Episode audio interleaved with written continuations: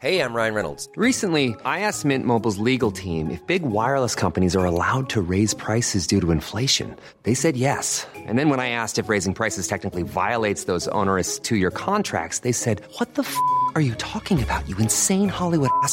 So to recap, we're cutting the price of Mint Unlimited from $30 a month to just $15 a month. Give it a try at mintmobile.com slash switch. $45 upfront for three months plus taxes and fees. Promo rate for new customers for limited time. Unlimited more than 40 gigabytes per month. Slows. Full terms at mintmobile.com. La época más grata del año por fin llegó. Permítete sentir la magia en tu corazón. En el Heraldo Radio te deseamos unas fiestas llenas de paz y amor. Inicia las noticias de la tarde con Jesús Martín Mendoza en Heraldo Radio.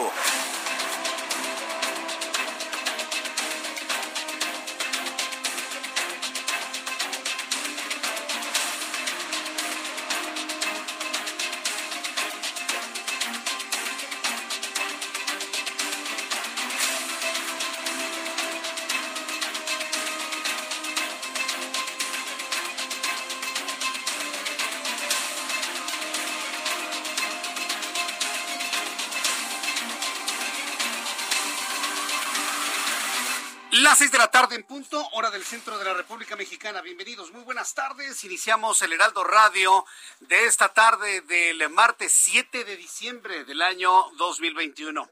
Me da un enorme gusto saludarle a través de los micrófonos del Heraldo Radio y como siempre le digo, súbale el volumen a su radio que le tengo la información más importante hasta este momento.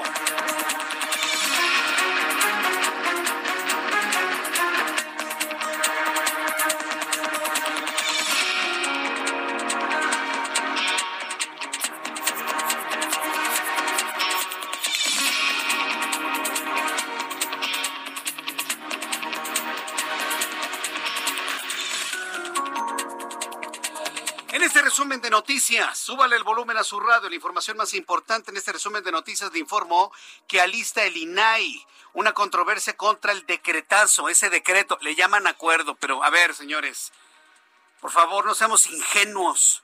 Eso no es ningún acuerdo. Es un decreto, es una orden, es una imposición. Usted ya sabe de dónde viene. Hay que ser muy claros en las cosas. Aunque en el diario oficial hable de acuerdo, se trata de un decreto. Bueno, el INAI convocará y votará este miércoles mañana la controversia constitucional que presentará ante la Suprema Corte de Justicia de la Nación contra el decreto del presidente de la República, Andrés Manuel López Obrador, para clasificar obras y proyectos como asuntos de seguridad nacional. No se vaya usted con la finta de que, ay, pues son de seguridad nacional. No, no, no los decreta de seguridad nacional para no darle ningún tipo de explicación a nadie absolutamente de lo que se gasta, de lo que se obtiene, es decir, para garantizar la opacidad de proyectos como el Tren Maya, la refinería submarina de Rocionale o bien el aeropuerto militar que se encuentra en Santa Lucía. Sigue siendo y seguirá siendo un aeropuerto militar el de Santa Lucía. Bueno, pues le voy a tener los detalles de esto que ha anunciado el INAI el día de hoy aquí en el Heraldo Radio. También informo en este resumen de noticias que Emilio Lozoya Austin, exdirector de Petróleos Mexicanos, solicitó una nueva prórroga de 60 días para el cierre de la investigación complementaria en los procesos que se le siguen por los casos de Oderbrecht y agronitrogenados. ¿Otra prórroga? A ver, el problema no es de que pida otra prórroga, el problema es que se lo otorguen, que la autoridad le siga otorgando prórrogas. Yo le invito para que me dé su opinión aquí en el Heraldo Radio. Le informo que autoridades estatales de Quintana Roo informaron de una balacera en Playa Langosta, en la zona turística de Cancún. Tras el ataque no hubo heridos ni muertos. Esta agresión armada ocurre una semana después del reforzamiento de seguridad de la Guardia Nacional. El presidente de la Comisión de Bienestar Animal del Congreso de la Ciudad de México, Jesús Sesma, informó que el dictamen que prohíbe las corridas de toros fue aplazado tras evaluar el impacto económico que puede ocasionar en las familias que laboran en este gremio. Claro, por supuesto, por supuesto, Jesús Esma, bien por Jesús Esma. Hoy le, así, en, en términos taurinos, le damos un aplauso de pie a Jesús Esma. Claro, hay toda una industria, hay una gran cantidad de familias. En la fiesta brava, alguien va a decir, ay Jesús Martín, matan a un toro. A ver, no es un ratón al que matan, es una bestia de 500, 600 kilogramos Yo quisiera ver a cualquiera de los que dicen, ay, no hay que matar toros. A ver, póntele enfrente un toro. A ver, póntele enfrente un toro, enfréntalo. Y que te enfrente con la cornamenta que tiene. A ver, yo, yo quiero ver. Precisamente ahí es donde empieza esta percepción del arte, ¿sí? de la fiesta brava, del ambiente taurino que terminan matándolo. Pues sí, finalmente, pero pues finalmente es una forma en la cual se obtiene una carne extraordinaria, de extraordinaria calidad. Y seguimos comiendo cárnicos, ¿eh? a mí que no me vengan. ¿Cuántos que hablan del sufrimiento animal son tan carnívoros como usted y como yo? A ver, entonces empecemos siendo congruentes. Pero bueno, independientemente de esa reflexión, yo creo que Jesús Esma ha hecho un trabajo extraordinario en el momento de plantear, espérenme, a ver, esto es una industria y le deja dividiéndose a muchas familias. Vamos a analizar el asunto y finalmente, bueno, pues ya le pusieron un aplazamiento a esta decisión de prohibir así de tajo las corridas de toros. Así lo capoteó Jesús Esma, ¿eh? Llegó con toda la cornamenta la idea y ¡ole! No, señores, lo aplazamos. ¿Y de qué forma, eh? Casi con una chicuelina que para qué le cuento. Entonces, bueno, lo platicamos más adelante aquí en el Heraldo Radio. Mientras tanto, autoridades coordinadas en la Ciudad de México y del Estado de México fortalecerán el combate al robo en el transporte público con un aumento de fuerzas policiales en puntos que ubican como los de mayor incidencia en este delito. Así lo informó Omar García Harfuch, titular de la Secretaría de Seguridad Ciudadana de la capital de la República. En más de este resumen de noticias, le informo que tras una reunión por videoconferencia, la Casa Blanca informó que el presidente de los Estados Unidos, Joe Biden, amenazó a su homólogo ruso Vladimir Putin, con fuertes medidas económicas y de otro tipo si ataca a Ucrania. Además le pidió rebajar las tensiones y regresar a la diplomacia. ¿Sabe lo que le comentó y lo que le respondió Vladimir Putin a Joe Biden? Le dijo, Joe, a ver, espérame, Joe. Yo tengo la libertad de poner mis tropas en donde yo considere pertinente dentro de mi territorio, punto. Así le contestó eh, Vladimir Putin a Joe Biden y el otro se quedó chato. Pues sí, pues sí, es como si alguien le dijera, no, no mande la Guardia Nacional a la frontera sur con Chiapas. ¿Qué va a decir el presidente? Pues yo tengo toda la libertad de, mandar y de colocar a mi Guardia Nacional donde considere prudente. Bueno, lo mismo le dijo finalmente Vladimir Putin al presidente de Estados Unidos, Joe Biden. Las seis de la tarde con siete minutos vamos a revisar la información de nuestros compañeros reporteros urbanos. Empiezo con Alan Rodríguez. Estimado Alan, qué gusto saludarte. Bienvenido. Muy buenas tardes. Jesús Martín, amigos, muy buenas tardes. Nos encontramos en estos momentos en el eje 1 norte, a la altura de la calle de Florida, frente al barrio de Tepito. En este punto tenemos un bloqueo por parte de comerciantes del metro, quienes están protestando por la detención de uno de sus compañeros. Ellos aseguran que esta detención es injusta al interior de las instalaciones de este sistema de transporte. Por este motivo, tenemos el corte a la circulación a partir del cruce con la avenida Paseo de la Reforma y severos asentamientos desde el cruce con el circuito interior para todas las personas que se desplazan hacia la zona oriente. Una alternativa vial es tanto la calle de Jesús Carranza como la Avenida Paseo de la Reforma y la calle República de Nicaragua. Por lo pronto, Jesús Martín, el reporte que tenemos. Muchas gracias por la información, Alan Rodríguez. Continuamos al pendiente. Buenas tardes. Hasta luego, que te vaya muy bien nuestro compañero Alan Rodríguez. Saludo a Javier Ruiz con más información de la vialidad. Adelante, Javier, ¿en dónde te ubicamos?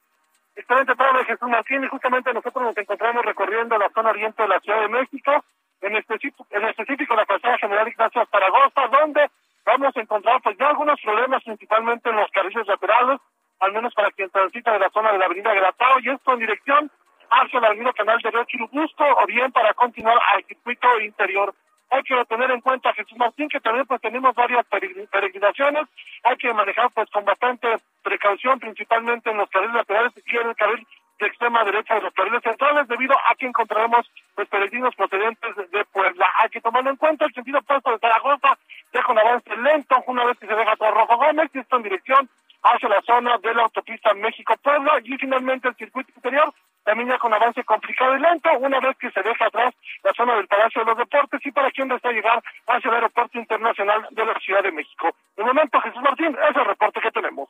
Muchas gracias por la información. Gracias, Javier Ruiz.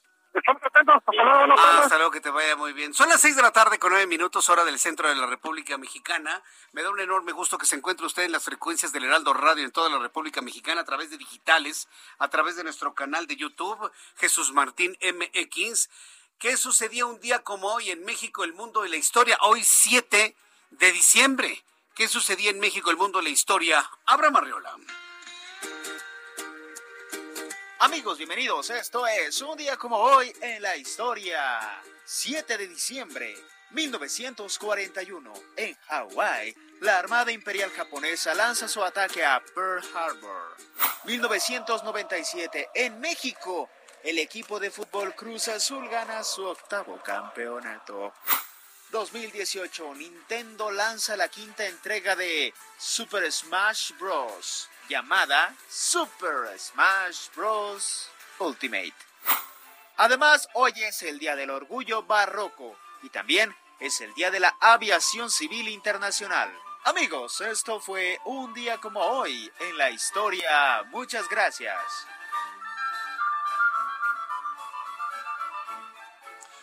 Muchas gracias por la información, estimado Abraham Arreola. Y bueno, pues esto sucedía un día como hoy, 7 de diciembre, en México, el mundo y la historia. Gracias por estar eh, con nosotros en esta tarde. Así que yo le saludo a nombre de este gran equipo de profesionales de la información. Vamos a revisar las condiciones meteorológicas para las próximas horas. El Servicio Meteorológico Nacional, que depende de la Comisión Nacional del Agua, nos informa sobre las condiciones que habrán de prevalecer en las siguientes horas. Servicio Meteorológico Nacional informa sobre un sistema frontal número 12, masa de aire frío, canal de baja presión y sistema anticiclónico. En ya en la interpretación atmosférica, generada en punto de las 6 de la tarde, el meteorológico informa que durante esta noche madrugada el sistema frontal número 12, es un sistema frío finalmente, continuará como estacionario sobre el noreste y oriente de México, ocasionando lluvias aisladas en Nuevo León, en Tamaulipas, San Luis Potosí, Hidalgo y Puebla. Un canal de baja presión sobre el suroeste del Golfo de México en interacción con la entrada de humedad de ambos océanos provocarán chubascos dispersos en Veracruz, en Oaxaca, en Chiapas y en Quintana Roo. Un segundo canal de baja presión en interacción con la entrada de humedad generada por la corriente en chorro va a originar lluvias con intervalos de chubasco en Baja California. Frente frío número 12, canal de baja presión, canal de baja presión en el oriente, sistema anticiclónico en niveles medios de la atmósfera. Todos los elementos necesarios para informarle que vamos a tener días muy fríos prácticamente en todo el país. Con estos elementos le doy a conocer pronóstico del tiempo para las siguientes, eh, siguientes ciudades. Amigos, en Tijuana hace mucho frío, temperatura en este momento 16 grados, la mínima estará en 10, máxima en 17 el día de mañana. En Guadalajara, mínima 8, máxima 27, en este momento 24. En Acapulco, mínima 22, máxima 31. En Monterrey, mínima 12, máxima 27. En Mérida, Yucatán, mínima 22, máxima 34. Extraordinario clima ya en la península de Yucatán. Amigos de Cuernavaca, en la ciudad de la eterna primavera, mínima 13, máxima 28, en este momento 22. En Houston, ya llegó el invierno a Houston, qué frío ha estado haciendo. Amanece con temperaturas de 10 grados, una máxima de 19, en este momento 17 grados. En Hermosillo, Sonora, mínima 12, máxima 28. Oaxaca, mínima 9, máxima 29. Y aquí en la capital de la República, el termómetro en este momento es 22 grados. Una temperatura de confort, aunque el viento sopla un poco más frío. Temperatura mínima mañana al amanecer 7 grados. Y la máxima, 26 grados Celsius.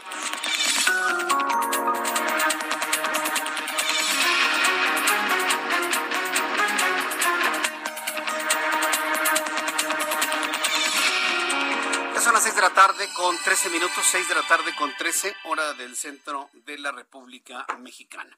Vamos a revisar los temas eh, principales del día de hoy y tiene que ver con las acciones que va a emprender el Instituto Nacional de Acceso a la Información, el Instituto Nacional de Transparencia, Acceso a la Información y Protección de Datos Personales. El INAI va a iniciar un proceso de inconstitucionalidad contra el decreto del presidente de hacer de sus obras emblemáticas asuntos de seguridad nacional. O sea, no está dispuesto a que un Congreso, una Cámara de Diputados, una Cámara de Senadores, un juicio de amparo le detenga estos caprichos que tiene sobre el aeropuerto militar, que es aeropuerto militar, seguirá siendo un aeropuerto militar de aquí para siempre. Por más que diga, ay, no, que el aeropuerto Felipe Ángeles Interno. No es cierto, señores. No tiene autorización ni aprobación ni de OASI ni de Mitre. No lo tiene. Y las aerolíneas que van a aterrizar ahí lo hacen por miedo. Punto. Lo hacen por miedo. Nada más para no se enoje el señor del Palacio Nacional. pero ninguna aerolínea internacional va a aterrizar ahí. Es un aeropuerto militar para las operaciones del plan de emergencias de N3. No es más que eso. Bueno, pues para poder garantizar la construcción del aeropuerto militar de Santa Lucía, para poder garantizar la refinería que se inunda, la, submarina de Rocío Nale allá en Tabasco, en Dos Bocas, y el tren Maya. Que no haya absolutamente ninguna decisión legislativa, ni de diputados, ni de senadores, ningún amparo, nada absolutamente que los detenga. Y además, que no se informe lo que se gasta en ello. Para eso sirve el decreto publicado en el Diario Oficial de la Federación el pasado 22 de noviembre y que, bueno, pues ha generado todo tipo de comentarios, análisis y controversias. El Instituto Nacional de Transparencia, Acceso a la Información y Protección de Datos Personales a cargo de Blanca Lilia Ibarra Cadena convocará el miércoles, es decir, mañana, al Pleno de la institución del INAI y votará la controversia constitucional que presentarán ante la Suprema Corte de Justicia de la Nación contra el decreto publicado por el presidente de la República en el Diario Oficial de la Federación para clasificar sus obras como asuntos de seguridad nacional. Durante la inauguración del Foro Transparencia para combatir la corrupción, un camino para 2030, la presidenta del INAI enfatizó que ningún tema ni problema puede ser eludido soslayado, sobre todo con las lacerantes prácticas sociales y gubernamentales de la corrupción. Ha calificado esta, esta intentona de no informar de no transparentar estos trabajos, de estos tres proyectos, como algo corrupto. No lo digo yo, lo dijo la titular del INAI, y aquí sus palabras para que usted la escuche. El régimen político democrático de México, ningún tema ni problema puede ser eludido ni soslayado, especialmente cuando se trata de una de los más lacerantes de nuestro tiempo, como es el caso de las prácticas sociales y gubernamentales de corrupción. Bien, pues esto es lo que finalmente comentó la presidenta del INAI, la titular del INAI. Y bueno, pues estaremos muy atentos a, lo que sucede el día de mañana. Aquí en el Heraldo Radio y en el Heraldo Televisión le tendré finalmente el resumen de lo que se determine y de lo que se diga eh, eh, en, esta, en esta sesión convocada para poder promover esta acción de inconstitucionalidad. En otro asunto, yo le invito para que me diga usted qué opina sobre ello, le invito para que me escriba a través de mi cuenta de Twitter, arroba Jesús Martín MX, arroba Jesús Martín que por cierto, eh, ya se desató todo, toda una polémica sobre el asunto de las corridas de toros. Yo entiendo que mucha gente está dolida en su corazón porque los han llamado villamelones. Y cuando los llaman villamelones, ¿qué hacen los villamelones? Atacan a la fiesta brava porque no le entienden. O porque finalmente dijeron, ay, no, pues no me incluyeron dentro del grupito, que es un grupito muy sangrón, también debo reconocerlo. Es un grupito también profundamente sangrón, y debo decirlo, ¿no? Ay, el arte de la fiesta brava. Ay, también, también, también, también, también. No crea que nada más es para un lado, no, también del otro lado son bastante especialitos. Entonces, cuando alguien hace un comentario que no le parece al que sabe de toros, dice, ah, es Villamelón. Y entonces el Villamelón ofendido, que se acabe la fiesta brava. Señores, no me digan que no, aunque se le ponga la cara roja. A ver, no me diga que no. Sí o no somos así en México. También en España, ¿eh? Allá ya no hay corridas de toros. Las ventas ya es un atractivo turístico nada más de turibús. Punto, no hay más. Entonces usted pasa, está hermosa la plaza, pero pues se acabó, se acabó finalmente. Ah, porque así somos. Eh, ya se armó todo una, una, un debate y yo le invito para que participe en mi cuenta de Twitter, arroba Jesús Martín MX. Bien, son las seis de la tarde con 18 minutos hora del centro de la República Mexicana. Vamos a entrar en comunicación con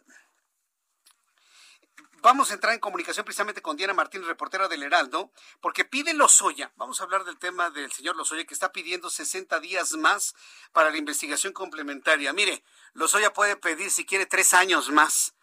Aquí el problema es que le concedan tanta prórroga. Adelante, Diana Martínez, me da mucho gusto saludarte. Bienvenida. ¿Qué tal, Jesús Martín? Buenas noches. Pues sí, el exdirector de Pemex, Emilio Lozoya, insiste en que necesita más tiempo para reunir pruebas a su favor. Eh, en los dos procesos que enfrenta, tanto el de agronitrogenados como el de Odebrecht, su defensa solicitó 60 días más para el cierre de la investigación complementaria en ambos procesos penales. Esto luego de que viernes pasado venció la prórroga que se le había concedido en ambos procesos, eh, debido a que pues se trata de una decisión que requiere de audiencia con la presencia de la defensa y de la Fiscalía General de la República. Este miércoles se realizará eh, una audiencia judicial en el Centro de Justicia Penal Federal del Reclusorio Norte. La audiencia está programada a las 10 horas por el caso de la venta a sobreprecio de la planta chatarra y media hora después eh, por el caso de la empresa eh, brasileña. Todavía Jesús Martín, el juez, debe determinar si concede o no los 60 días al imputado. Bueno, recordarás que desde el pasado 22 de noviembre, Lozoya consiguió 14 días más para reunir pruebas a su favor en el proceso que enfrenta por el caso agronitrogenados. En esa audiencia, el juez Artemio Zúñiga le autorizó la prórroga.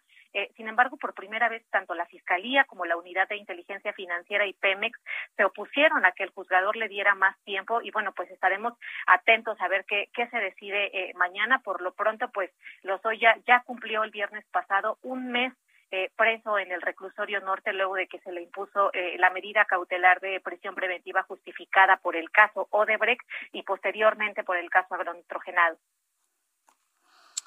Correcto. Diana Martínez, muchas gracias por esta información. Buenas tardes. Hasta luego, muy buenas tardes. Nuestra compañera Diana Martínez, quien nos informa que Emilio Lozoya, director de Petróleos Mexicanos, habría solicitado una nueva prórroga de 60 días. Es una burla, ¿no? Es, es, una verdadera burla. 60 días para el cierre de la investigación complementaria en los procesos que se le siguen por el caso de Odebrecht y de agronitrogenados. Mientras tanto, bueno, pues vamos a entrar en comunicación también con nuestro compañero Mis, Misael Zavala. Eh, ¿Qué información nos tienes, Misael? Adelante, muy buenas tardes.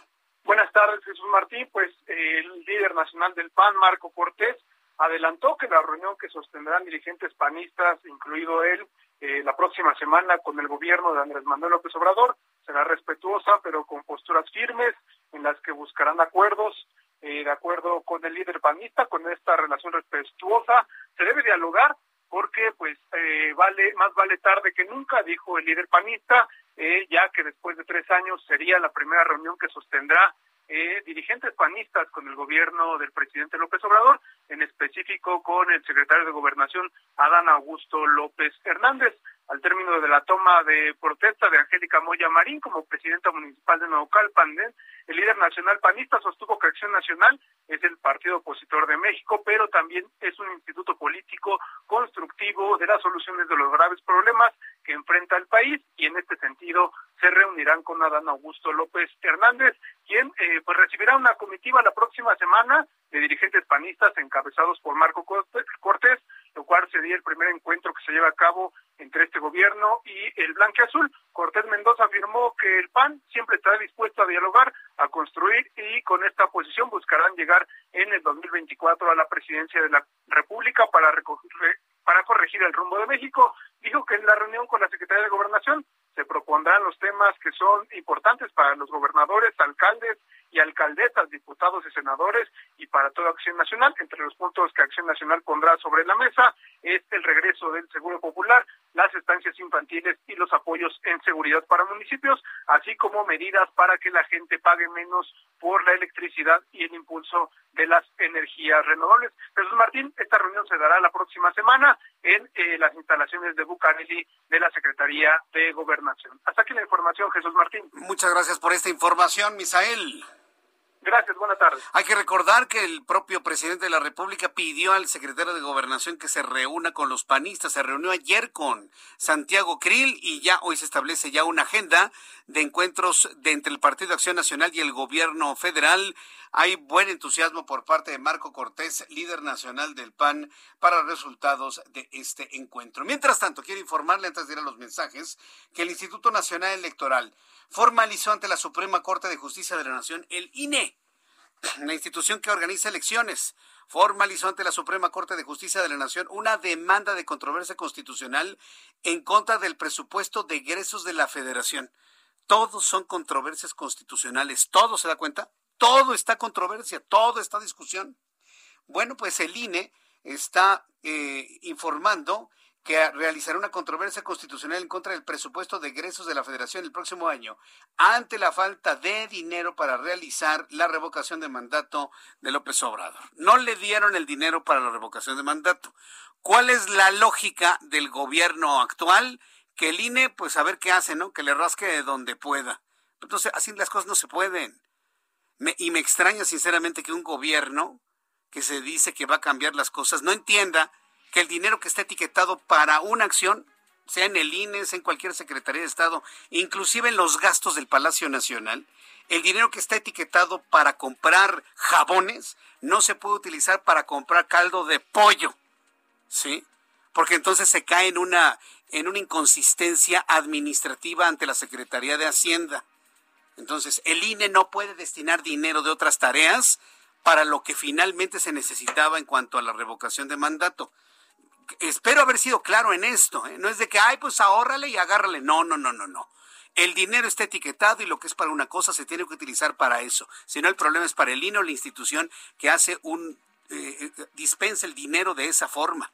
Entonces, bueno, platicaremos sobre esto después de los anuncios y le invito para que me escriba a través de mi cuenta de Twitter, arroba Jesús Martín MX y en el canal de YouTube, Jesús Martín MX. Escuchas a Jesús Martín Mendoza con las noticias de la tarde por Heraldo Radio, una estación de Heraldo Media Group.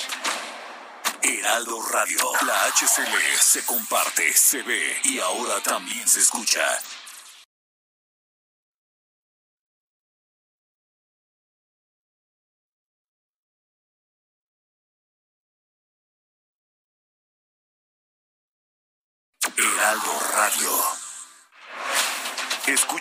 Noticias de la tarde con Jesús Martín Mendoza. Regresamos.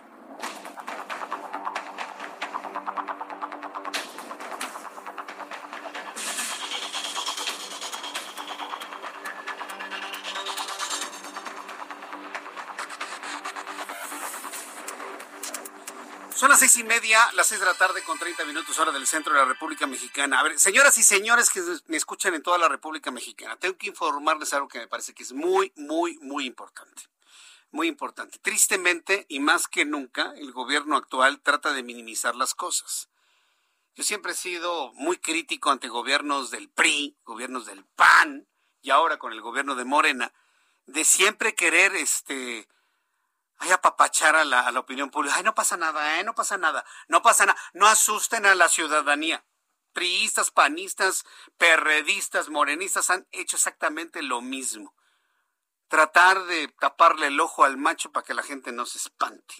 ¿Por qué le estoy diciendo esto? Porque ahora me salen con que no ha habido más contagios de Omicron, ¿eh? No ha habido más contagios de Omicron. A ver, señores, no ha habido más contagios de Omicron porque no los han encontrado. Omicron está en México, seguirá en México y se quedará aquí por el resto de nuestras vidas.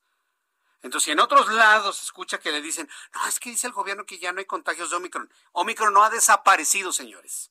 Simplemente no han sido detectados los casos que pueden confundirse con un caso de COVID completamente regular. Entonces, no se confíe, no se confíe. Y yo no voy a permitir que se genere una idea falsa Ah, ya no hay Omicron. Ya vamos a salir a las calles y a jugar todos y a darnos de besos. Nada, señores. Cubre bocas, sana distancia, lavarse las manos, estornudo de etiqueta, sana distancia fundamentalmente. Si tiene la posibilidad de no ir a lugares concurridos, no vaya.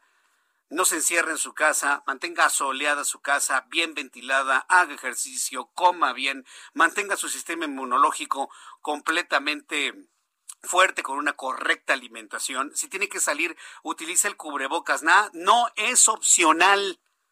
Yo no voy a permitir que también a ser vocero de, de, imprecisiones y de mentiras. Yo no voy a ser vocero de imprecisiones ni de mentiras. Hay que utilizar el cubrebocas. Seguimos en pandemia. Es una campaña del Heraldo Media Group. No te confíes. Seguimos en pandemia. Use el cubrebocas porque si sirve, yo me lo pongo. No ha terminado este asunto. Entonces, por favor, Ay, es que dicen en otros programas que no pasa nada con Omicron, porque no se conoce. Lo mismo sucedía con el actual virus que ha matado 6 millones de seres humanos hace dos años. No se le conocía y más de uno se fue con la finta de que no pasa nada. Y mire la tragedia que ha causado a casi un millón de familias mexicanas. Habló de, México, no, no hablo a nivel mundial. Pero nada más imagínense, México ha aportado al mundo casi la sexta parte de todos los muertos de la pandemia, nada más para que se dé usted una idea. Entonces, esto no ha terminado, me parece que es muy importante que usted se mantenga con todos los protocolos de cuidado como si estuviésemos en la punta más alta de la pandemia y la recomendación va también para las personas vacunadas con primera, segunda y hasta, tercera dosis. La vacuna, señoras y señores, no lo vuelve inmune al contagio de COVID-19 se puede contagiar y puede transmitir el virus. Lo único que va a hacer la vacuna es que los efectos de la infección que le caiga a usted no sean tan graves para que se vaya a un hospital y evitar que muera. Para eso sirve la vacuna. Pero por otro lado, usted se infecta, le llega el virus, lo tiene en su cuerpo, lo transmite y puede matar a una persona que no esté vacunada. Entonces sí, yo quería detenerme quería yo detenerme en eso porque la verdad yo he visto cada, cada cosa y todas las informaciones que están girando. Ah, ya no hay, ya no hay Omicron en México. Sí lo hay. Y es cuestión de días para que vea usted el incremento en los casos una vez que estén diagnosticados. Cuando son las 6 de la tarde con 34 minutos hora del centro de la República Mexicana, eh, ahora que ya empezó el refuerzo de las vacunas, vamos a entrar en comunicación con el doctor Benjamín Madrigal Alonso, que es infectólogo, pediatra y vicepresidente de la Asociación Mexicana de Vacunología. La gran duda que ha surgido, viene la tercera dosis de vacuna, el refuerzo, no pasa nada si los que se vacunaron con Pfizer, por ejemplo, que es de RNA mensajero, se vacunen ahora con, un biológico que es de eh, adenovirus de chimpancé, por ejemplo o los que se vacunaron con una tecnología de adenovirus, que ahora se pongan ARN mensajero. Ni la vacuna como tal ha tenido el tiempo de experimentación como lo han tenido otras vacunas que se tardan entre 10 y 15 años. Y esta en menos de un año, año y medio, ya la empiezan a combinar en cuanto a tecnologías. ¿Cuál puede ser el efecto en el cuerpo humano? En la línea telefónica el doctor Benjamín Madrigal, él es infectólogo, pediatra y vicepresidente de la Asociación Mexicana de Vacunología. Doctor Madrigal Alonso, me da mucho gusto saludarlo. Bienvenido. Muy buenas tardes. Buenas noches. Muy, muy buenas tardes, Jesús Martín. Aquí, eh, con gusto, tratando de participar y aclarar algunas dudas en relación a este gran problema que, como tú lo dijiste, sigue y sigue y sigue y seguirá. Y seguirá. La realidad es que va a seguir matando muchísima gente esta enfermedad, va a seguir enfermando a mucho más gente, sea Omicron o cuando llegue en su momento alguna que le van a llamar Omega, esta es la micra, la chica, y luego viene la O grande, en fin, puede ser todo el abecedario griego y puede regresar, ir y venir, y luego el alfa 1 y el alfa 2, así podemos continuar y vamos a continuar tristemente con este problema. Así es, aunque los gobiernos presentes y futuros lo nieguen, yo sé que este, este virus va que se quedó con nosotros para coexistir por el resto de nuestras vidas. A ver, díganos, doctor, tenemos el conocimiento suficiente, y no nada más hablo de México, ¿eh? hablo del mundo entero. Tenemos el conocimiento suficiente para saber qué va a pasar con vacunas con elaboración de apenas de un año, año y medio, si se mezclan las tecnologías, si se mezcla adenovirus con RNA mensajero en el cuerpo humano ¿Tenemos alguna idea, información suficiente para poder entender lo que puede pasar como efectos secundarios, no nada más en el corto, sino en el mediano y largo plazo? Sí, mira, dentro de lo que hay, el manejo de las diferentes plataformas tecnológicas para una vacuna obliga dos puntos importantes, que sea segura y que sea inmunogénica, es decir, que sea eficaz. Eso es lo que se busca con todas las vacunas. Cuando ya sale una vacuna para la fase 1, fase 2 y fase 3, y después lanzarlo a población abierta cuando llegan a probarse las vacunas, estas ya van sobre esa fase, esa base de seguridad, que es lo que se quiere manejar y lo que se pretende manejar en esto. No es una vacuna nueva. Claro, la tecnología de esta vacuna y las primeras vacunas que se hicieron, sobre todo para animales, se manejan desde 1995, sobre todo la, la Pfizer, que es la que más conocemos, ¿no? Todas las otras plataformas tecnológicas también llevan años buscando el, realizar alguna vacuna orientadas a animales principalmente y ahora las estamos manejando para humanos. Es decir, ya vamos sobre una base de seguridad. Sin embargo, hay puntos ahí en donde decimos, por eso tienen que pasar todas las fases en el humano para poder hablar de seguridad y de inmunogenicidad. Esto es obligado para todas las vacunas que se están manejando contra COVID-19 en el mundo y debe llevar supervisión para toda la población a la que se le administra. Es decir, perdón que le interrumpa, doctor, pero yo recuerdo claramente que cuando salieron las vacunas y empezó todo el proceso de vacunación y cada laboratorio anunció su tecnología, se dijo con una contundencia, inclusive por la Organización Mundial de la Salud, que no había que mezclar vacunas. Hoy se dice que sí. ¿Por qué este cambio de posición? ¿Por qué este cambio de, de, concepto? ¿Por, ¿Por qué? Ahora sí, vamos a contemplar esta historia sobre el punto de que el país que tiene todas las vacunas necesarias para manejarlas en su población, incluso de tercera dosis, es quien está manejando estas tercera dosis. Llámese, para fines prácticos, Estados Unidos. ¿Qué pasa con los otros países en donde se ha manejado mediocremente la vacunación o países en donde no se tienen los recursos para manejar la vacuna. Tienen que buscar, buscar alternativas para esto. Estas alternativas deben de ser, ahora qué hago, ya no tengo suficiente vacuna, ya no puedo manejar esto y como consecuencia, en su momento las empresas que producen las vacunas dijeron, bueno, esto es lo ideal. Lo ideal es que la vacuna Pfizer se maneje tres dosis de vacuna Pfizer. La vacuna AstraZeneca que se manejen las dosis correspondientes. Incluso la vacuna CanSino, la de la China, es la que precisamente en este punto volteaban y decían inicialmente es una sola dosis y la misma empresa durante su fase 3 de investigación dijo con una dosis no es suficiente, van a ser necesarias dos dosis. A nivel mundial, ¿qué es lo que tenemos como realidad? A nivel mundial, que mucha gente no se ha vacunado, mucha gente no tiene acceso a la vacuna. Entonces la empresa tiene que buscar alternativas más viables. Cualquiera de las empresas. Las empresas estaban realizando ya estudios de evaluación de eficacia y de seguridad de estas vacunas desde hace tiempo y se manejan para todas las otras opciones de vacuna. Sin embargo, hoy en día que ya tenemos la necesidad en México de manejar esas terceras dosis, pues se tiene que aferrar México ya que no, realmente no se ha manejado bien la vacunación para nuestro país, con un 51% de población bien vacunada, con dos dosis, pues tendremos que manejar una tercera dosis. Ahora, no tengo vacuna para manejarla, no puedo comprar vacuna para manejarla o no quiero comprar vacuna cualquiera de las posibilidades, ya que la se crecía en, en todo esto de vacunación, es una dominante en nuestro país. Pero si no tengo suficiente para manejar con tercera dosis correspondiente a mi población, ¿de dónde me puedo pescar para poder aplicar otra vacuna, que es lo que se está haciendo hoy en México con la vacuna Pfizer, que era para mayores de 60 años, se va a aplicar la vacuna AstraZeneca en tercera dosis.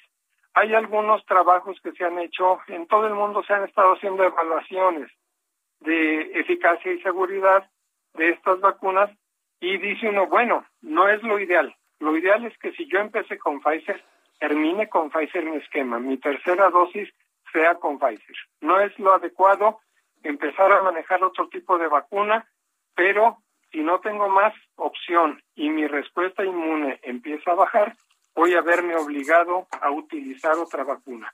Se han hecho trabajos también ya algunos, son muy pocos los que han salido básicamente al respecto, pero se ha visto que sí hay una buena respuesta activando o reactivando la respuesta inmune del organismo. No es lo ideal, insisto en ello, no es lo adecuado. Mm, pero si no tengo otra opción, pues lo voy a usar. Sí, porque solamente, doctor, aquí yo le quiero decir, lo único que se está informando al público, y, lo digo con así con claridad en toda la República Mexicana donde, donde nos están escuchando, se habla sobre el asunto de la protección contra el COVID-19.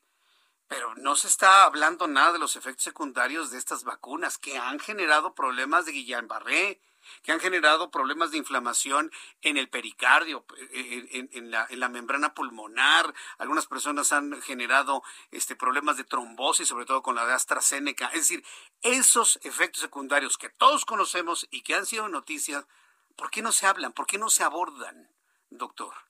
de hecho, médicamente sí se ha hecho una evaluación al respecto, ¿eh? y podríamos decir, si hay eventos adversos de las vacunas. Los más comunes que tenemos son los que ordinariamente estamos presentando, fiebre, dolor de cabeza, cansancio, náusea, vómito, diarrea, que son los transitorios y comparativamente con la enfermedad son muy leves. Los eventos adversos relacionados a vacuna, tal como mencionas acerca de miocarditis, eh, Guillain-Barré, mielitis transversa, encefalitis, que sí ha habido casos así reportados, la ventaja es que son muy infrecuentes en lo que es la población.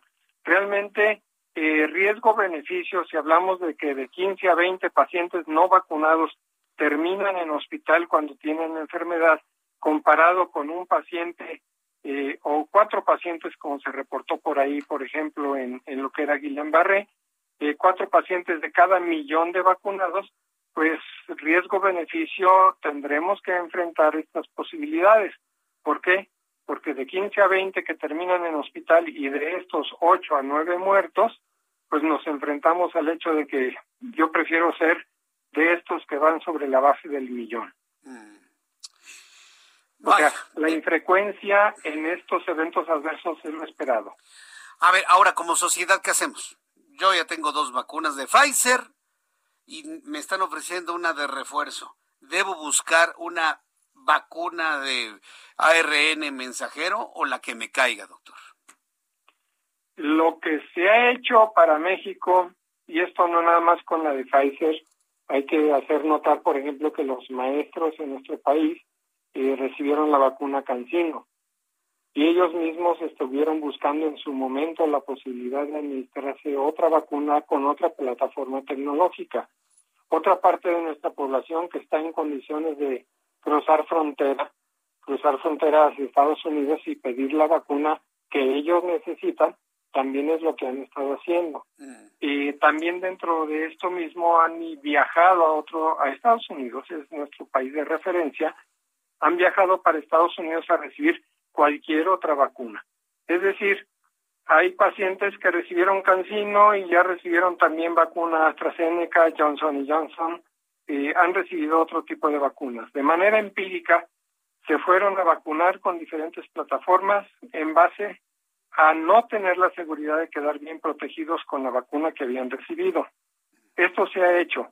Eh, si en un momento dado la gente va a estar viajando a Estados Unidos, pues lo más adecuado para nuestro país es vacúnense aquí en México. Si yo puedo tener la opción de vacunarme con la vacuna Pfizer, que sería lo ideal, y lo digo porque soy mayor de 60 años. Yo recibí Pfizer en las dos primeras dosis.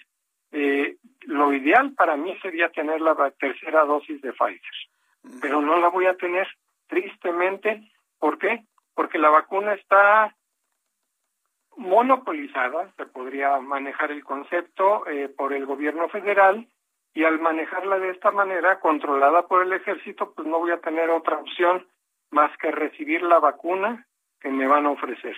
En este caso, para mayores de 65 que se está manejando AstraZeneca.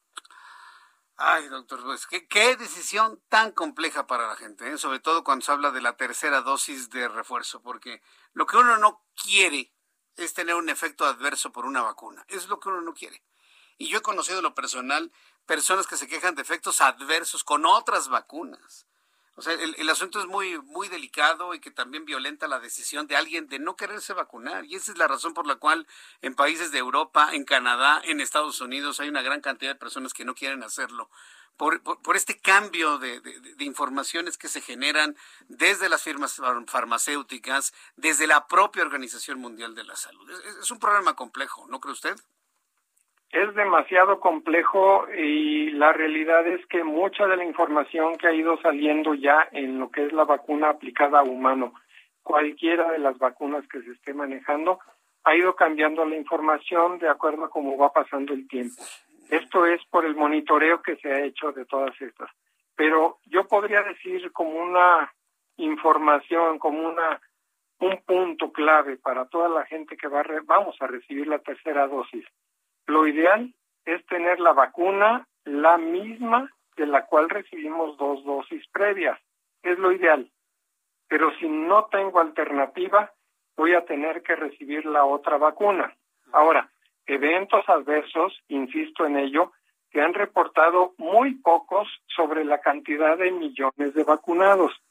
Pero esto es como la persona que tiene a alguien enfrente a 100 individuos con un billete de lotería y le dice uno, este es el billete premiado y lo voy a rifar entre ustedes. Todo mundo decepcionado se va porque ellos nunca se sacan la lotería. Pero hay otro punto. Si yo me pongo con una pistola, con una sola bala enfrente de los mismos 100, te juro que corren los 100, no sea que les vaya a tocar a ellos. Los eventos adversos sí se pueden presentar. No hay vacuna realmente inocua completamente. Desde las viejas vacunas, la vacuna de tuberculosis puede causar tuberculosis enfermedad, pero el riesgo contra el beneficio es muy, muy, muy marcado. ¿Qué pasa con la vacuna de poliomielitis que ya no usamos en México, por cierto? Podía causar poliomielitis como vacuna y esto en millones de dosis administradas. Se hablaba de una posibilidad de un caso en once y medio millones de dosis administradas para poliomielitis. Pero como hoy en México ya no tenemos poliomielitis, estamos usando otra vacuna contra poliomielitis que ya no nos da ese tipo de problema. Es decir, esto sigue avanzando, la vacunación sigue mejorando y el caso específico para COVID muchas cosas podremos decir, pero si no tengo otra opción, yo me voy a aplicar una tercera dosis, aunque sea AstraZeneca. Si pudiera viajar a Estados Unidos a ponerme la tercera de Pfizer, viajo a Estados Unidos para la de Pfizer. Es eh, decir, es decir, ¿es, válido entonces que si no encuentro la vacuna adecuada, puedo negarme a la tercera dosis? Digo, finalmente los requisitos es tener un, un esquema completo de dos ¿Puedo negarme a una tercera si no encuentro la misma que me pusieron en las dos primeras? Yo diría que no, porque la, la eficacia de la vacuna va disminuyendo en función de que va pasando el tiempo. ¿Qué tenemos con este problema? Si la de Pfizer, por ejemplo, que desde hablaban de 92% de eficacia, y hablamos ya de que para en medida que transcurre el tiempo, los 8 o 10 meses de que se aplicaron la segunda dosis, esta eficacia ya bajó a 82, pues estamos hablando de que si sigue pasando el tiempo, tendrá que llegar el momento en que esa eficacia sea tal o sea crítica como para decir, a pesar de estar vacunado, tengo riesgo de terminar en el hospital. Por eso es necesaria esta tercera dosis. Una tercera dosis que desde hace meses ya se venía peleando para lo que era México, sin embargo, bueno, habían hecho caso omiso las autoridades en salud al respecto. Mm y hasta hoy que se abrieron a esto, yo siento que por algún otro tipo de motivación, pero se abrieron a esta tercera dosis, pues la que van a aplicar es la que la que se tiene que aplicar. Vamos, por los motivos que tristemente podríamos comentar aquí durante días seguidos, eh, pero tendrán que aplicar una tercera dosis. Y la recomendación para toda la población sería aplíquense esa tercera dosis. Los que recibieron la vacuna Cancino aplíquense una segunda dosis. Estos son compromisos obligados para nuestro gobierno federal que si no se atienden vamos a seguir con más muertos. Ya mencionabas la cantidad de muertos que hay para México. Se siguen presentando México, se siguen presentando los fallecimientos, siguen presentándose los enfermos. ¿Y por qué no los vemos? Porque cerramos los ojos, porque ponemos semáforo verde a todo. A todo ante una condición específica. Ahora viene Navidad, todo va a ser verde. Sí, tiene más carga política y económica el semáforo, doctor. Digo, todos lo sabemos. Es un semáforo político, económico y no de salud. Entonces, ¿qué va a pasar con todo esto? Ya nos cansamos como país también de estar en el ir y venir de los conceptos. Entonces, el mexicano por idiosincrasia va a terminar haciendo lo que quiera, entrándole al toro, no importa que se muera, en el intento. Doctor, es una tristeza. Es una tristeza. Doctor Benjamín Madrigal, lo invito en una oportunidad futura para seguir hablando sobre este y otros temas de salud. Yo le agradezco mucho que me haya tomado la comunicación el día de hoy. Gracias, doctor. Con gusto, cuando se necesite, ya sabes que aquí estamos puestos. Gracias. El doctor Benjamín Madrigal Alonso, él es infectólogo, pediatra y vicepresidente de la Asociación Mexicana de Vacunología. Me extendí con el doctor, porque me parece que es fundamental lo que está planteando. ¿sí? ¿Y, qué es lo que ha planteado? Uno, la necesidad de vacunarse. Dos, que las dos vacunas no son suficientes. Tres, que hay que ponerse una tercera. Cuatro, de la que sea. Cinco, preferiblemente que sea la misma que le pusieron la primera y la segunda. Quinta, quinta idea, que no es válido negarse a la tercera vacunación. Mire, yo se lo dejo su decisión, ¿eh? completamente.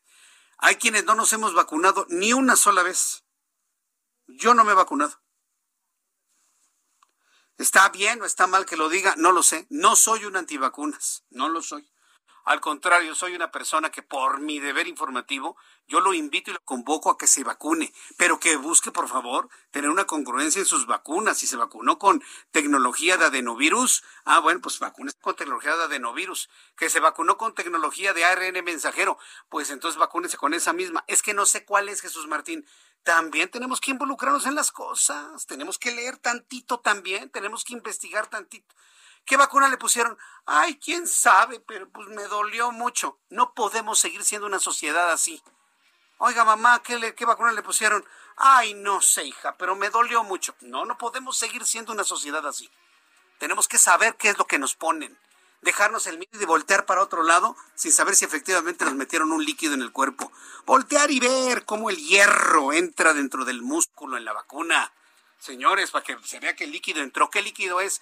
¿Y qué tecnología es esa? Anótemelo en el papelito, por favor. Hoy más que nunca debemos ser una sociedad involucrada e informada. No de, ay, quién sabe, ay, no sé, ay, que me ponga la que sea. No, no, no, no. No podemos seguir siendo una sociedad así por favor. Te lo pido como amigos que somos todos nosotros, todos ustedes son mis amigos. Yo quiero ser amigo de ustedes, se los digo con esa confianza de amigos. No podemos seguir siendo así. Voy a ir a los anuncios. Regreso enseguida con un resumen de noticias, actualización de números de COVID de sus compañeros reporteros al regreso de estos mensajes. Escuchas a Jesús Martín Mendoza con las noticias de la tarde por Heraldo Radio, una estación de Heraldo Media Group. Heraldo Radio 98.5 FM, una estación de Heraldo Media Group, transmitiendo desde Avenida Insurgente Sur 1271, Torre Carrachi, con 100.000 watts de potencia radiada.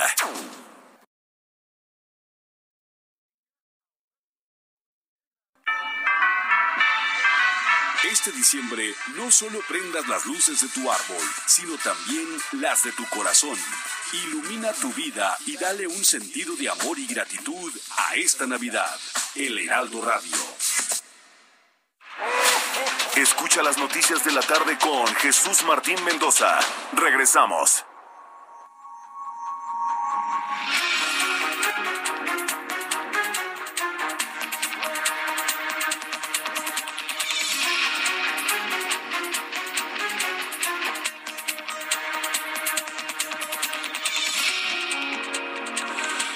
En punto, hora del centro de la República Mexicana. Le presento un resumen con las noticias más importantes en el Heraldo Radio. Bienvenidos amigos que nos sintonizan a partir de este momento en más emisoras en toda la República Mexicana. Estamos iniciando nuestro programa de noticias. Les recuerdo que empezamos desde las seis de la tarde. Y si usted quiere escuchar desde las seis a través de digitales, a través de nuestra aplicación de YouTube, Jesús Martín MX, a través de la aplicación del Heraldo de México, en su teléfono celular a través de nuestra página de internet www.elheraldodemexico.com. Esto es algo de lo más destacado.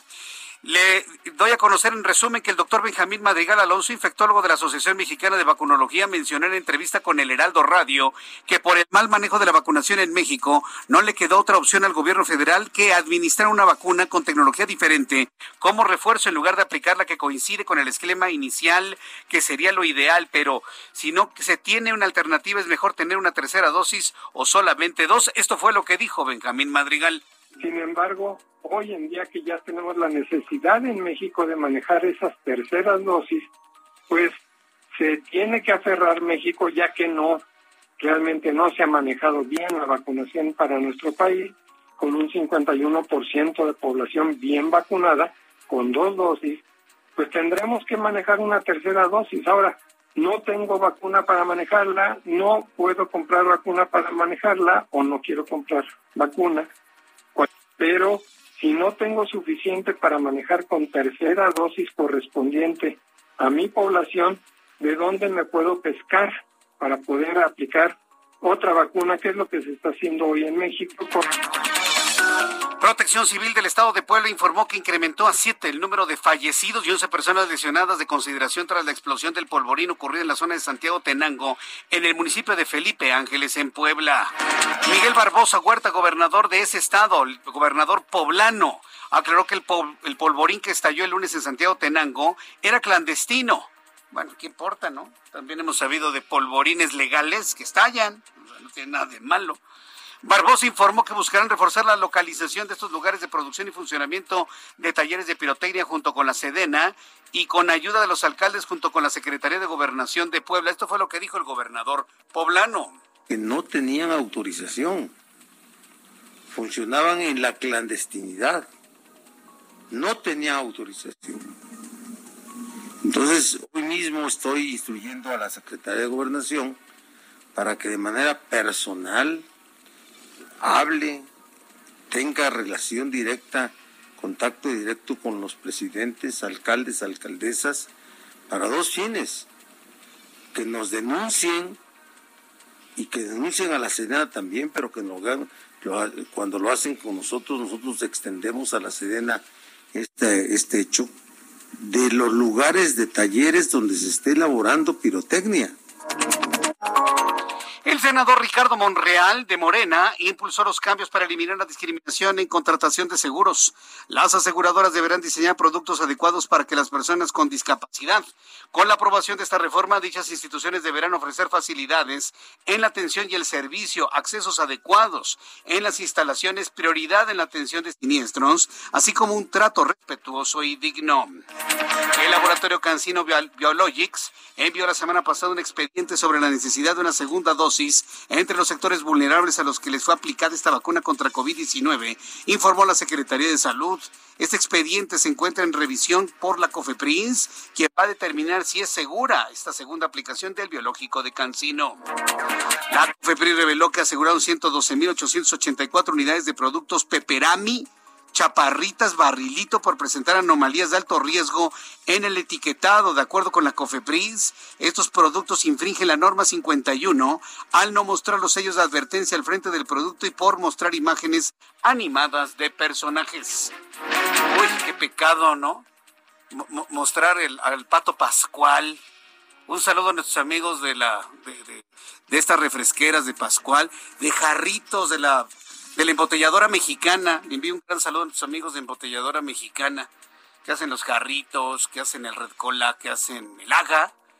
¿Se acuerda usted del, del, refresco? Ah, pues todavía existe para el agua Spark. Bueno, desde aquí les enviamos un saludo. Ahora resulta que pues no tienen que mostrar nada absolutamente de personajes y eso sí, los octágonos que previenen de problemas a la salud. Un estudio publicado por la revista Science dio a conocer que debido al calentamiento global que derrite los glaciares, se crearon nuevos cuerpos de agua en, el Norteamérica que otorgan a los salmones nuevos hábitats de aproximadamente 2.000 kilómetros de longitud en las que se reproducen. El fiscal general de Baja California, Juan Guillermo Ruiz Hernández, renunció a su cargo al tiempo de presentar un recuento de las acciones realizadas desde que tomó posesión el 1 de noviembre de 2021. El fiscal había sido señalado por su presunto compadrazgo con el exgobernador del estado Jaime Bonilla, quien presentó una iniciativa ante el Congreso de Baja California para extender el mandato de Ruiz Hernández de 5 a 9 años, propuesta que fue rechazada por los legisladores de la entidad. Son las noticias en resumen, le invito para que siga con nosotros. Le saluda Jesús Martín Mendoza.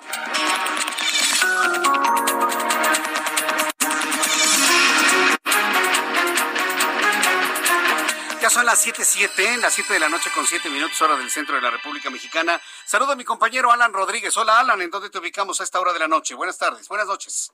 Jesús Martín, amigos, muy buenas noches. Nos encontramos en el cruce de Fray Servando y la calle de Bolívar en el centro de la Ciudad de México, en donde tenemos un bloqueo por parte de trabajadores del Hospital General Ajusco Medio.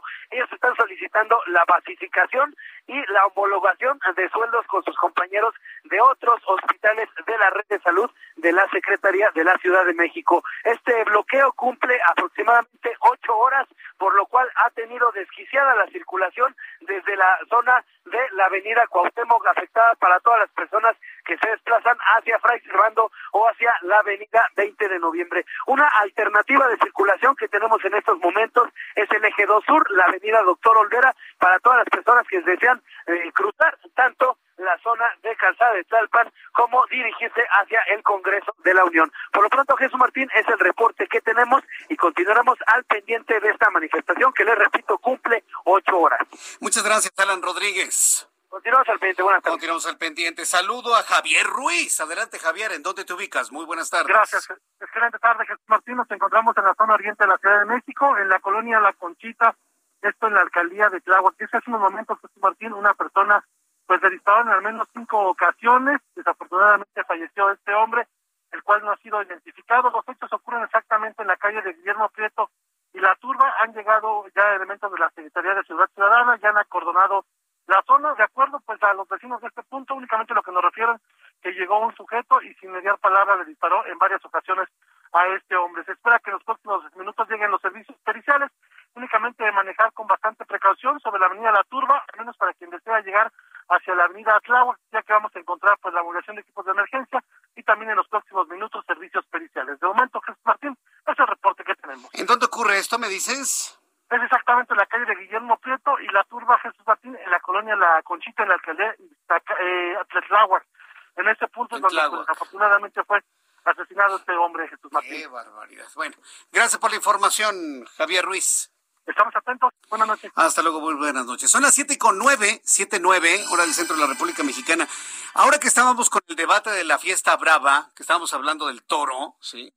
Y mire, yo, la verdad a mí no me, no me afecta si me dicen que soy conocedor o villamelón, como sea.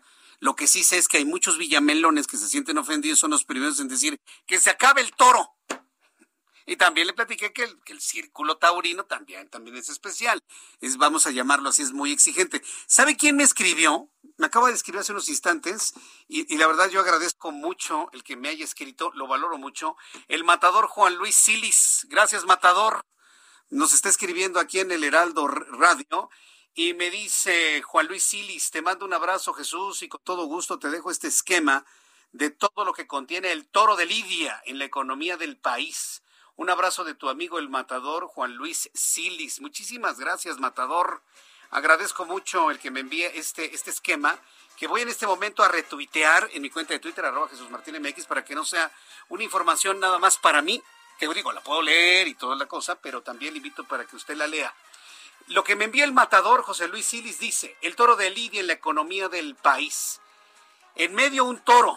¿Y de quién depende este, qué hay en torno al toro? Pues está un ganadero, hay una empresa, hay transportes, hay artes, hay industria hotelera, hay eh, fisco directo e indirecto, es decir, cobro de impuestos, una plaza de toros, concesiones, subalternos y por supuesto matadores. Y de esos dependen muchos más. Por ejemplo, del ganadero dependen las cercas, los potreros, las juguetes, los vallardos, los alambrados, la autoridad, las bombas, las básculas, la maquinaria, las instalaciones, todo eso genera empleos, ¿eh? También dependen los caporales, los vaqueros, el mayoral, los empleos, dependen los médicos veterinarios, depende toda la cadena de abasto, los gastos de, de herraderos, empacadoras de carne, rastros y carnicerías, solo del ganadero. ¿Cuántos empleos ya le dije ahí? Ahí van cientos en lo que y nada más le he hablado de uno de 1, 2, 3, 4, 5, 6, 7, 8, 9, de 10 círculos. A ver, ¿de qué, qué dependen de los matadores, por ejemplo? Del matador, estoy hablando de la economía, ¿eh? Estoy hablando de la economía en torno a la fiesta brava, los toros de Lidia. Del matador dependen los apoderados, la prensa, los noticieros, los fotógrafos, la radio, las flores. Cuando al matador le avientan flores en, este, en este ofrecimiento, ¿no? Del, de, la faena. Las flores también generan trabajo para los floristas, para los productores de flores, sobre todo del sur de la Ciudad de México. Depende el mozo de estoques, pullas, monas, terno, medias, camisas, zapatillas, todo lo que es la vestimenta del matador, para que usted se dé una idea, ¿no? Por ejemplo, hablemos de la hotelería. Bueno, eso es más que obvio, ¿no? Cuando hay una gran, una gran, eh, cuando hay una gran presentación, cuando hay una gran corrida, pues evidentemente hay personas que se mueven de todo el país para ir al lugar donde va a ser la corrida, generando economía. Músicos, dueños y administradores, empleados, servidumbre, proveedores, restaurantes, fondas, cafés, hotelería todo absolutamente. Transportes, obviamente publicistas, carteles, propagandas, aviones, autos, camiones, transvías, ferrocarril cuando se necesite, pintores, editoriales. Nada más le hablé de tres o cuatro círculos, ¿eh? para que se dé usted una idea. Gracias, Matador. solo, mire, solo platicándolo nos damos cuenta de esto. No nada más decir, que se acabe la fiesta, Abraham. Espérate tantito. Todo lo que hay en torno. ¿Me está diciendo Giovanna que vamos a tener entrevistas sobre esto? Ah, vamos a platicar de esto un poco más adelante aquí en el Heraldo Radio. Cuando son las 7 con 12, vamos a revisar todas las condiciones, ya que estamos hablando de economía, hablemos de economía y finanzas con Héctor Vieira. La Bolsa Mexicana de Valores cerró la sesión de este martes con un avance del 0.62% al sumar 312.72 puntos, con lo que el índice de precios y cotizaciones, su principal indicador, se ubicó en 50.918.28 unidades en una jornada con ganancias para 26 de las 35 principales emisoras. En Estados Unidos, Wall Street cerró con ganancias generalizadas ya que el Dow Jones avanzó 492.40 puntos, que lo colocó en 35.719.43 unidades. Por su parte, el Standard Poor's sumó 95.08 puntos para elevarse a 4.686.75 unidades. En tanto, el Nasdaq ganó 461.76 puntos, con lo que llegó a 15.686.92 unidades. En el mercado cambiario el peso mexicano se recuperó 0.94% frente al dólar estadounidense, al cotizarse en 20 pesos con 90 centavos a la compra y en 21 pesos con 2 centavos a la venta en ventanilla. El euro por su parte se cotizó en 23 pesos con 16 centavos a la compra y 23 pesos con 70 centavos a la venta. El Instituto Nacional de Estadística y Geografía informó que durante septiembre el consumo privado en el país registró un aumento mensual del 0.9%, con lo que cortó una racha de dos caídas mensuales consecutivas, mientras que el consumo de bienes de origen extranjero retrocedió 0.1% con respecto al mes previo. Por otra parte, el propio INEGI informó que la inversión fija bruta tuvo una contracción a tasa mensual del 1.61% durante el noveno mes del año, lo que representa su primera caída tras dos meses consecutivos con avances, aunque a nivel anual subió 10.8% en términos reales. El presidente del Consejo Mexicano de Negocios, Antonio del Valle, advirtió que las inversiones en el país se mantienen en niveles muy bajos, lo que podría cortar la inercia del rebote económico, por lo que dijo, el gobierno mexicano deberá garantizar el acceso a las energías limpias. La encuesta Citibanamex de expectativas elevó del 7 al 7.3% su pronóstico de inflación para el cierre de año y del 3.9 al 4% para 2022, mientras que el pronóstico de Producto Interno Bruto pasó del 5.9 al 5.7% para el cierre de este año, mientras que para 2022 se mantiene en el 2.9%. La calificadora Standard Poor's ratificó este martes la calificación soberana de México a triple B en moneda extranjera y de triple B más en moneda nacional, ambas con perspectiva negativa, y advirtió que los riesgos fiscales relacionados con Pemex y la Comisión Federal de Electricidad podrían degradar la nota soberana del país. Informó para las noticias de la tarde Héctor Vieira. Muchas gracias, Héctor Vieira, por la información de economía y finanzas. Siete y cuarto, las 19 horas con 15 minutos, escribe Rafael, Rafael Vinos, arroba Raúl, perdón, Raúl Vinos, Raúl Vinos, y me dice, Jesús Martín, entonces, que vuelva el circo romano. Imagínate la industria de las espadas, la escuela de gladiadores, los que entierran gente, ataúdes, madera, las propias redes, los que venden comida y bebida en las gradas. Uf, es una economía total. Ay, Raúl, Raúl, Raúl, Raúl. La guerra es el mejor negocio de todos los tiempos. ¿Por qué crees que muchos quieren volver a estar en esos momentos de guerra? Las cosas no se, no se matan nada más así, las alternativas. Te voy a poner un ejemplo y ahí me, vas a dar la razón, Raúl. ¿Te acuerdas lo que pasaba en, el estado, en las costas del estado de Oaxaca? ¿Qué, ¿Cuál era su industria? Su industria era matar tortugas hacían su industria con la tortuga de Carey. ¿De dónde crees que salían los peines y todo? Ahí, en Oaxaca, precisamente, en las costas oaxaqueñas. Entonces, ¿y, qué fue lo que hicieron? ¿Quitaron a rajatabla el negocio de las tortugas? No, fue un proceso en el cual se le dio otra industria, la industria de cosméticos, a esa zona costera del estado de Oaxaca, para que dejaran la caza de tortugas. O sea, se cambia la industria, pero de manera paulatina, no lo quitas a rajatabla. Bueno, vamos con nuestro compañero Juan Musi, que estamos hablando de, economía, de finanzas, de todo esto. Juan Musi, nuestro analista financiero, mi querido Juan, me da mucho gusto saludarte, bienvenido, muy buenas noches. Igualmente, mi querido Jesús Martín, pues poner un poquito al tanto a nuestra audiencia de los temas más relevantes. Sí. Y hoy preparé algunas cosas que pienso pueden ser muy interesantes. Primero, eh, mucha gente me ha estado preguntando en las redes, pues qué opino con esto del incremento de nuevo al salario mínimo y que si es un incremento tan importante que si realmente se está reduciendo la pues la brecha eh, entre los diferentes estratos socioeconómicos o si de plano México está mejorando también mucho la paga y la remuneración en todos los niveles. Y por último, también me preguntan mucho si esto repercute o no en, en, materia inflacionaria, ¿no? Que ha sido un dolor de cabeza todo este, todo este año.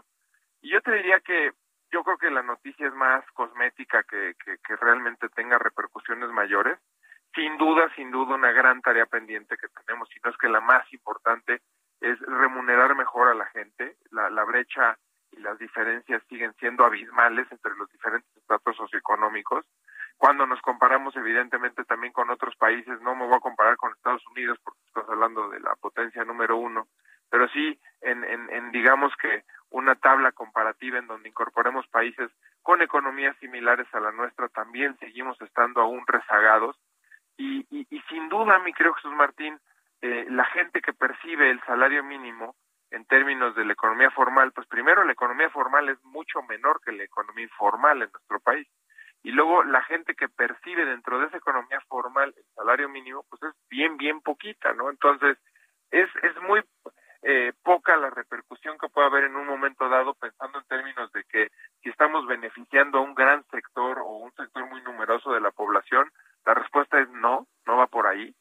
Eh, es, es, es tan poca la, la, la gente que percibe que está en ese nivel de ingreso que tampoco en un momento dado sería una medida que estuviera ocasionando inflación, tampoco preocuparía por ese lado.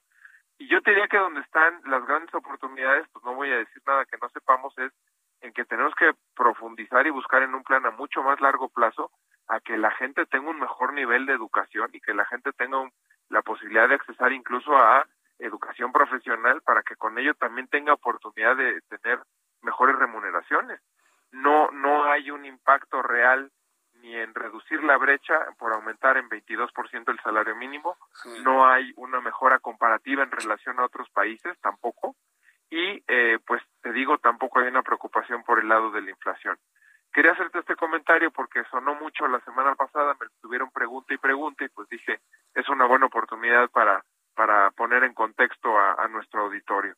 Y, y la otra cosa que te quería comentar pues, tiene que ver con, eh, desde luego, inflación, que ha sido el gran tema este año, ¿no? aparte de la pandemia y ahora esta variante Omicron, que por cierto llevamos dos días de mucho optimismo en donde el mercado, sin tener todavía evidencia científica y concluyente, eh, está asumiendo que esta cepa va a ser menos agresiva que la delta y que efectivamente eso que se había pensado en un principio que las vacunas no iban a hacer eh, su, su, su trabajo eh, contra esta nueva cepa del Omicron, pues llevamos dos días con mucho, mucho optimismo.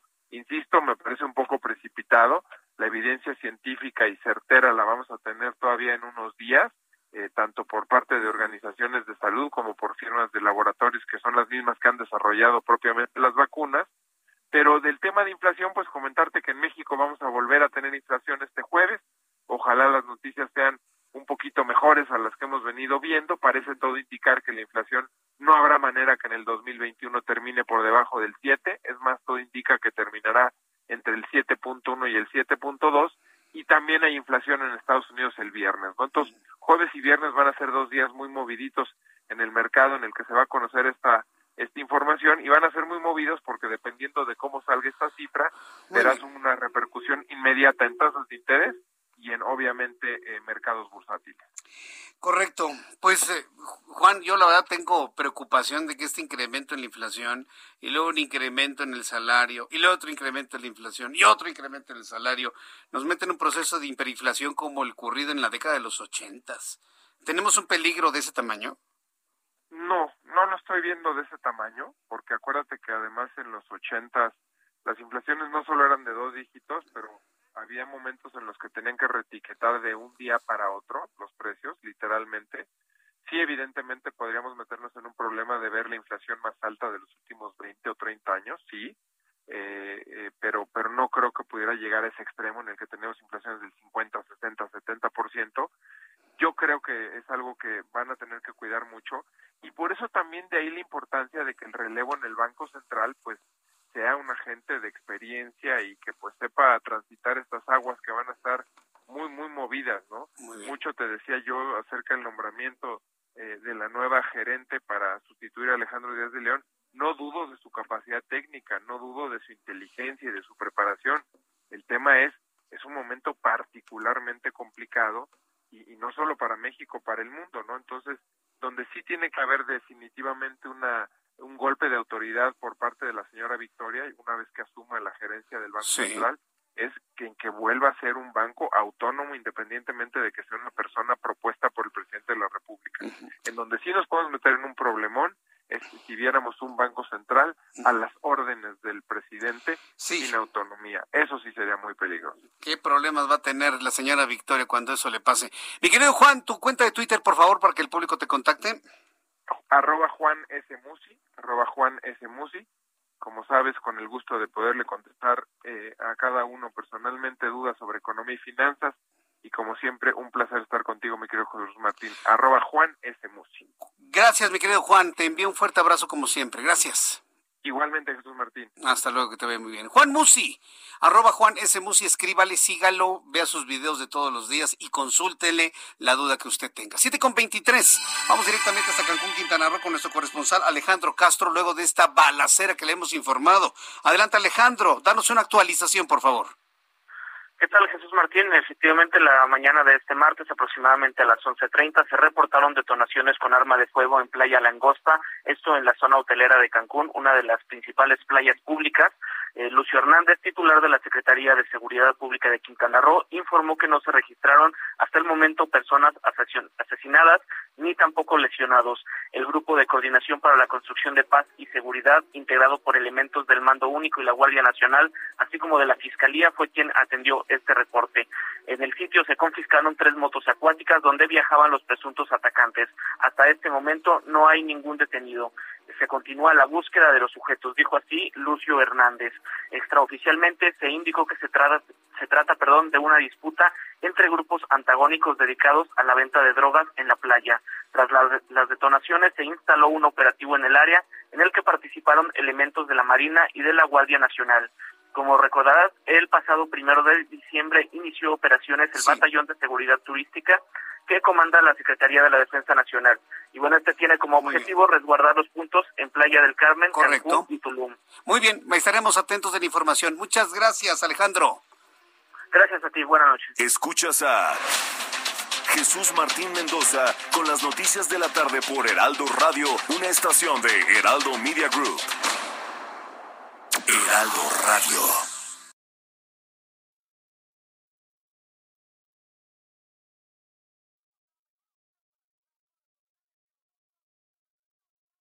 Heraldo Radio. Escucha las noticias de la tarde con Jesús Martín Mendoza. Regresamos.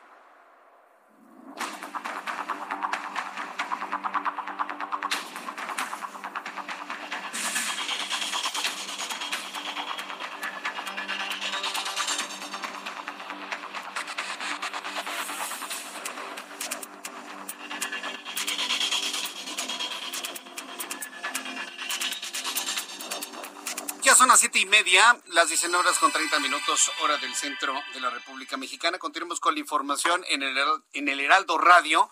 Gracias por enviarme sus comentarios a través de Twitter, arroba Jesús Martín MX, y a través de YouTube en el canal Jesús Martín MX. Oiga, se puso una discusión sobre el asunto de los ciclistas otra vez durísima, ¿sí? Con vicereportera CDM, no es cierto, vicereportera DF, así todavía se llama, ¿no? Vicereportera DF estaba bien enojado hoy en la mañana por el asunto de, los ciclistas, ¿no? Que le están recriminando a los líderes ciclistas de por qué están entrando en carriles centrales de vialidades rápidas.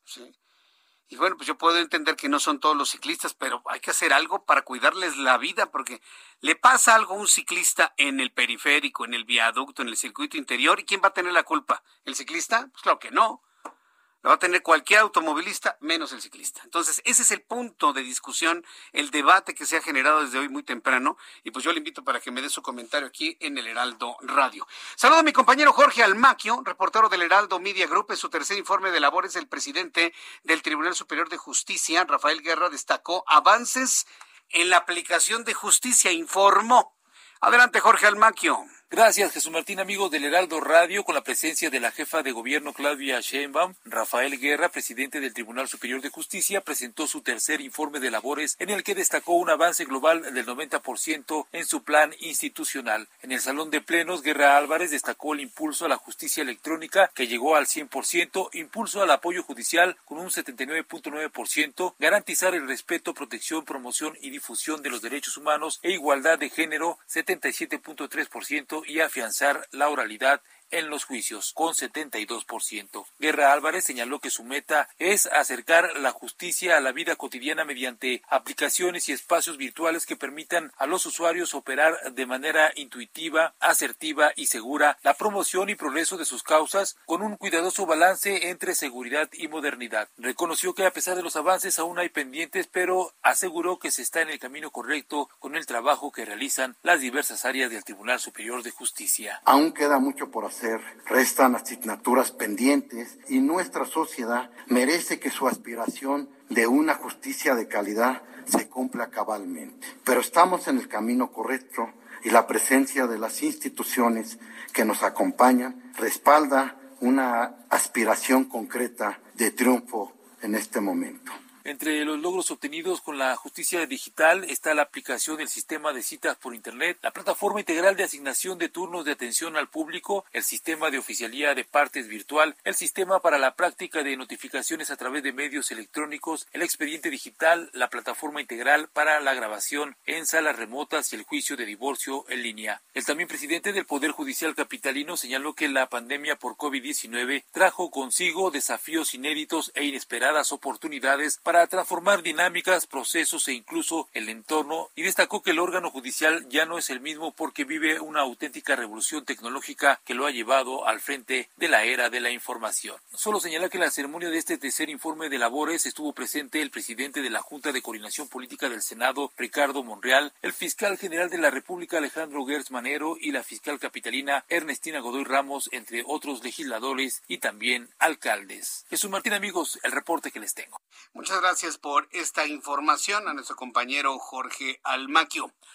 Cuando son las 7.34, Olga Sánchez Cordero, quien es eh, presidenta de la mesa directiva del Senado de la República, informa que con base en los criterios de la Suprema Corte de Justicia de la Nación se concluye que el Senado mexicano carece de interés legítimo para promover una controversia constitucional contra el acuerdo decreto, hombre, aunque le digan, pero bueno, dice acuerdo del presidente López Obrador, como lo solicitaron diversos senadores de la República.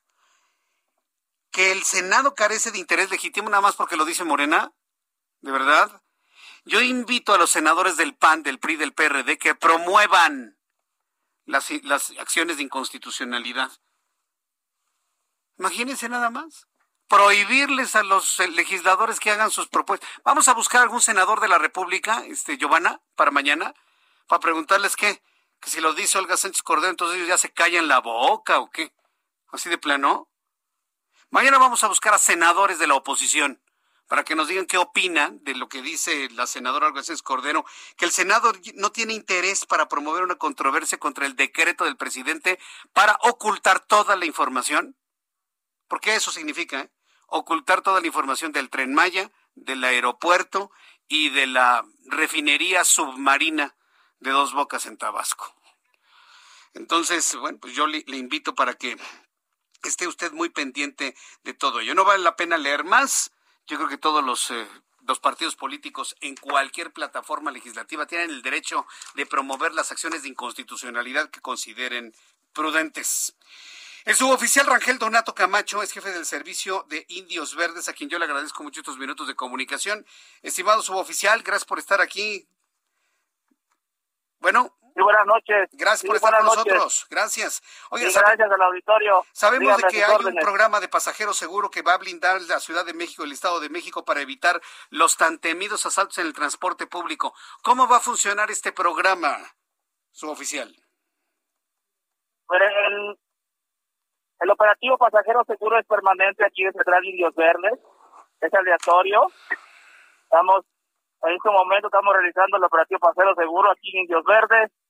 Este, el propósito de esto es para detectar, detectar que a favor de transporte público no se encuentra un arma de fuego, un, un arma blanca, pulso constante, por que pueda agredir o cometer actos ilícitos. ¿Cuántos elementos van a participar en el operativo? Ahorita estamos participando 13 elementos en el operativo. ¿Cómo lo hacen? ¿Se suben a las unidades o solamente en los, en los paraderos?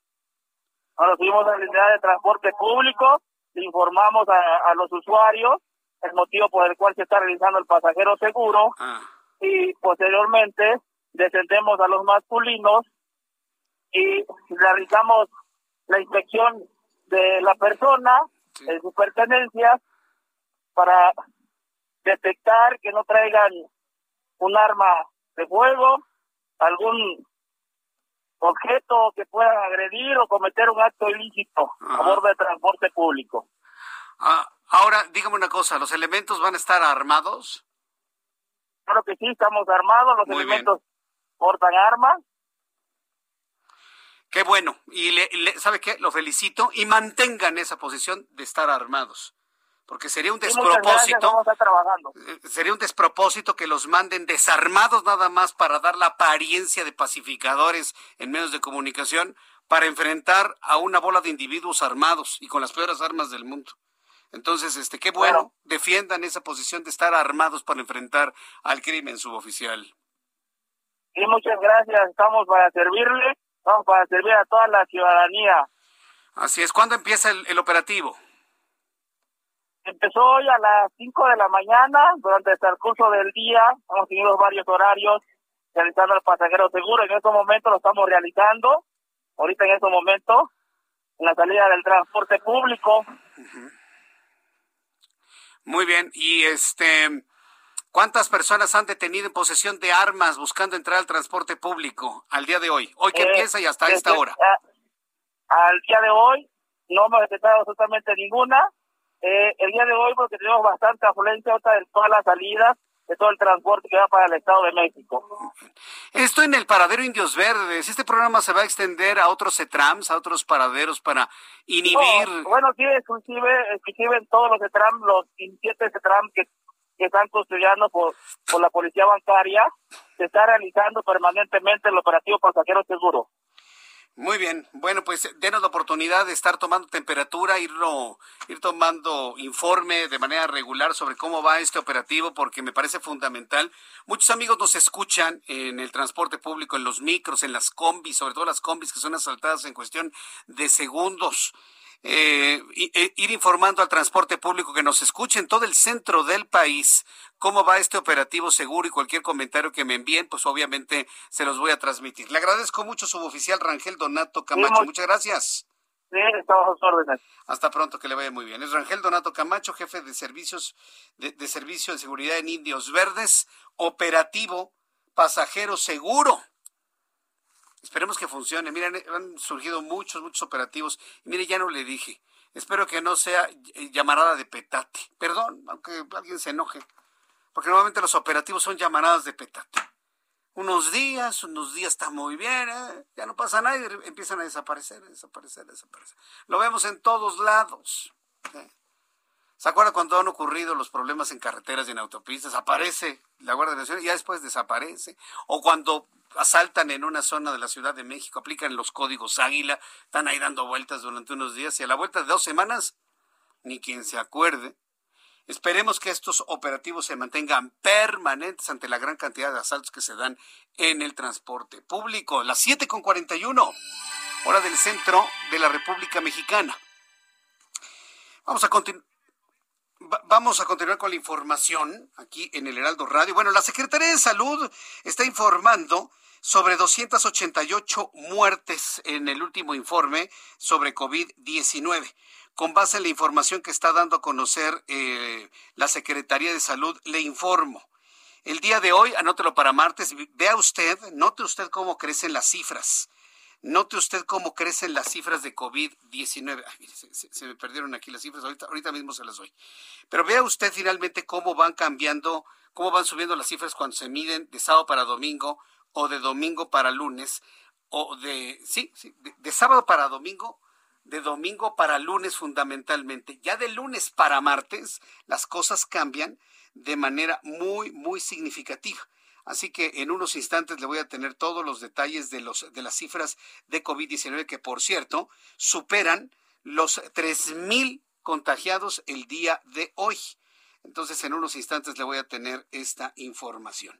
Cuando son en este momento ya las 7.42, las 7.42 horas del centro de la República Mexicana, en unos instantes también voy a platicar con expertos en tauromaquia sobre esto que finalmente ha generado una gran cantidad de debate sobre la fiesta brava, ¿sí? Ahora resulta que, que no se quiere de ninguna manera observar todo lo que engloba la fiesta brava y eso no significa de que uno defienda la tortura y la muerte de los animales. Finalmente, los animales mueren para ser comidos o devorados por los seres humanos.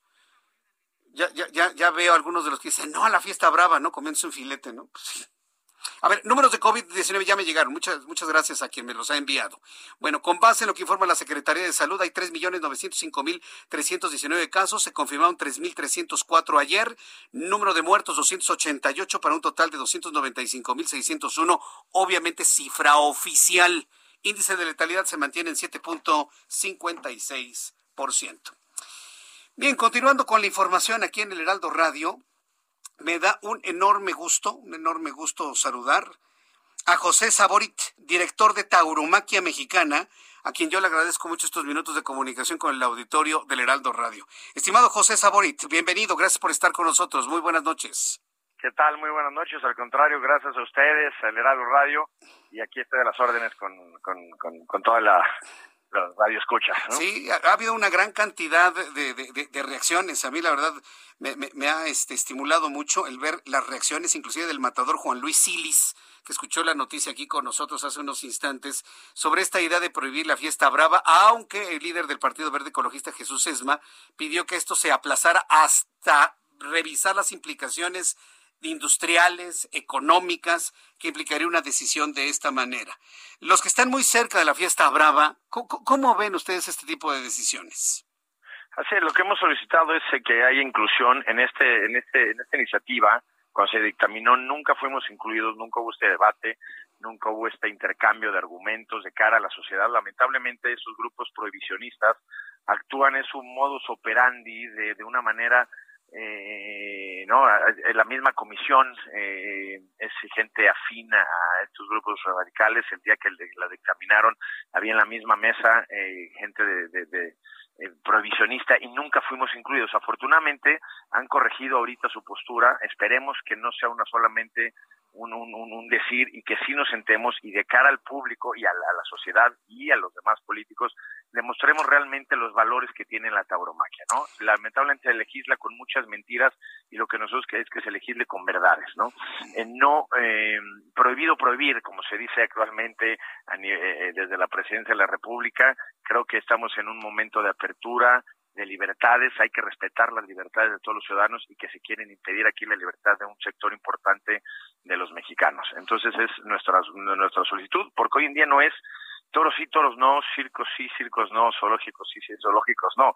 Es un tema de que un sector de la población quiere imponer su moral al, a, una, a otro, al resto de la población con, con, con esos fanatismos que hay, ¿no? Hoy, hoy eh, eh, nosotros apelamos a la naturaleza, el que quiera ser vegano tiene todo el derecho de serlo, pero no por eso tenemos que ser el resto de la población vegana, sí tenemos que regular eh, el sacrificio del animal, la fiesta de toros está, está regulada el, el, el, sacrificio del animal y finalmente estamos a favor del bienestar animal. Está demostrado que esos animales eh, tienen un verdadero bienestar animal, sí, se sacrifican en la plaza, pero su vida que es mayor a cualquier otro animal de consumo humano, es en mejores condiciones de vida, eh, con una calidad, con, veterinarios, con eh, es extraordinaria. Entonces, no es un debate de bienestar animal, es muy seductor hablar del animalismo, es un debate a lo mejor más de moral y ética, pero eh, definitivamente pues estamos en contra de estas iniciativas que, que, que afectan a las libertades de un sector de la población. E, entiendo que, que, que este discurso animalista parte de la ignorancia de todo lo que conlleva la fiesta. Es decir, ahora que nos menciona precisamente el cuidado que se detiene precisamente a, los ejemplares. Eh, me estaba escribiendo alguien que los ponen, a, eh, que los dejan con hambre, que no les dan agua para que estén muy violentos el, día de la faena. ¿Eso es verdad o es mentira? ¿Qué es lo que nos comenta? No, eh, evidentemente es mentira, ¿no? Es, que es lo que decimos a veces la fiesta de toros no tiene que defenderse sino difundirse no tiene nosotros no lo habíamos hecho porque no la gente disfruta de las corridas de toros de una manera sana históricamente es una actividad familiar y, con estas mentiras pues tenemos que salir a demostrar que todo eso es mentira. Evidentemente un toro llega a la plaza como un deportista de alto rendimiento con el mayor de los cuidados, tienen hasta cajones especiales, va gente de la misma ganadería en los, en los corrales cuando están eh, días, días antes para que tengan la mejor alimentación, que beban bien, eh, que, que tienen que ver bien perfecto, si no ningún, ningún torero se podría poner enfrente de un toro para torearlo.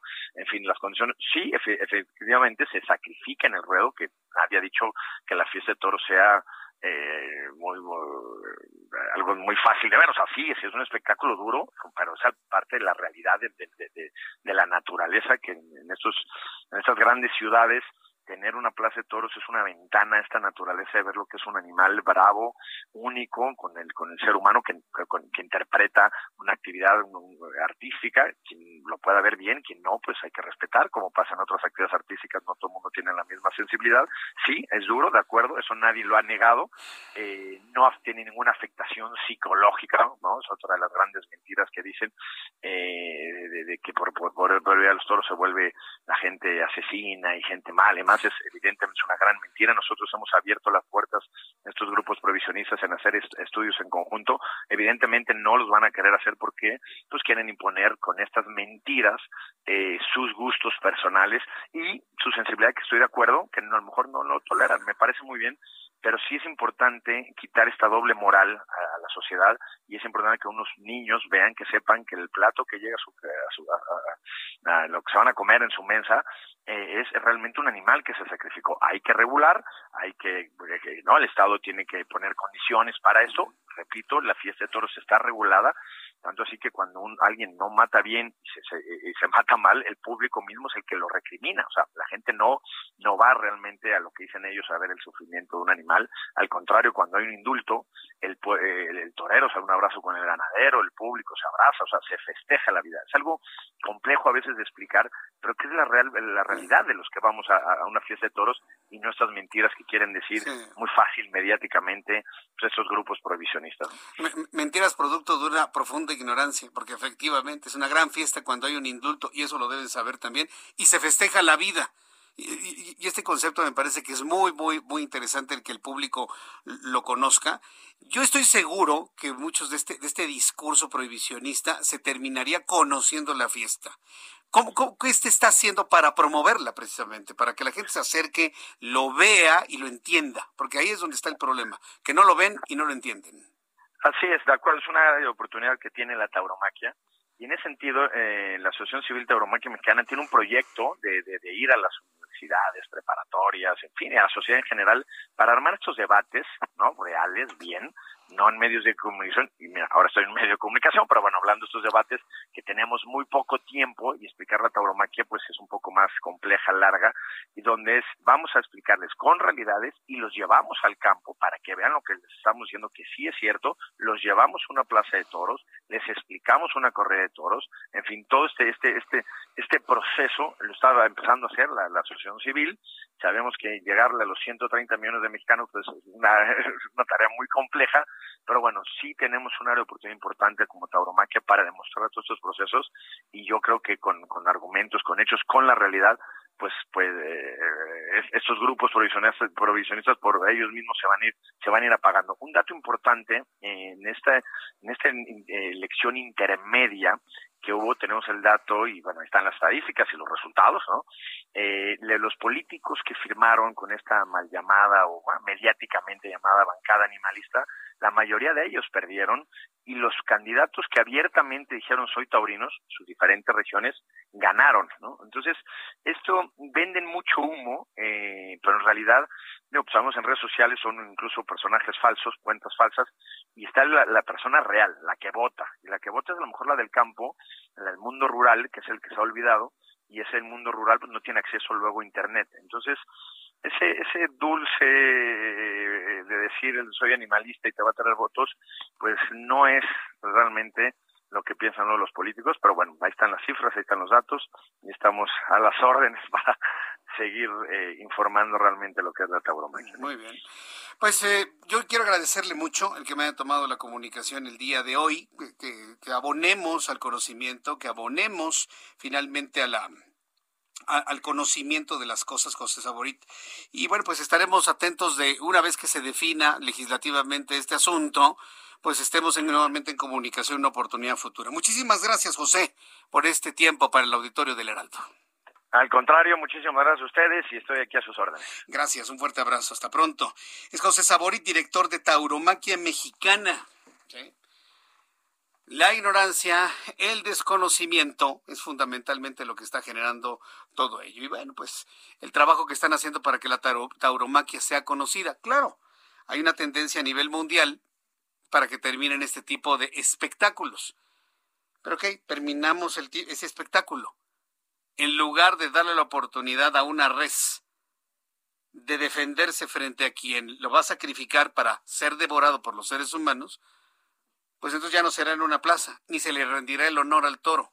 Lo van a hacer dentro de un rastro, en las peores condiciones, sin que nadie lo vea, y finalmente quienes dijeron, ah, finalmente prohibimos la fiesta brava, celebremos con un filete, ¿no?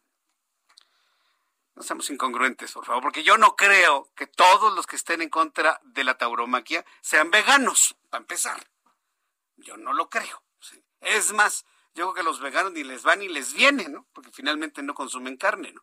Y hablo de los verdaderos vegetarianos o veganos, no los ovolacto vegetarianos que son así como que más o menos, pues no, no, no como carne, pero pues sí tomo leche que viene de un animal, ¿no? No, no, pero pues también le entro al queso, ¿no? Y también le entro al huevito. No, no, no, no. Yo hablo de los veganos y vegetarianos completos, absolutos, por decisión. Ni les va ni les viene, ¿eh? Entonces, no podemos estar diciendo, ay, que se prohíba esto celebrando con un filete, porque entonces, ¿sabe usted? Bueno, hace, hace algunos años yo vi algún reportaje de cómo, por ejemplo, eh, sacrifican a los pollos. Y no estoy hablando de las rancherías, no, no, estoy hablando de manera industrial. Pobres pollos.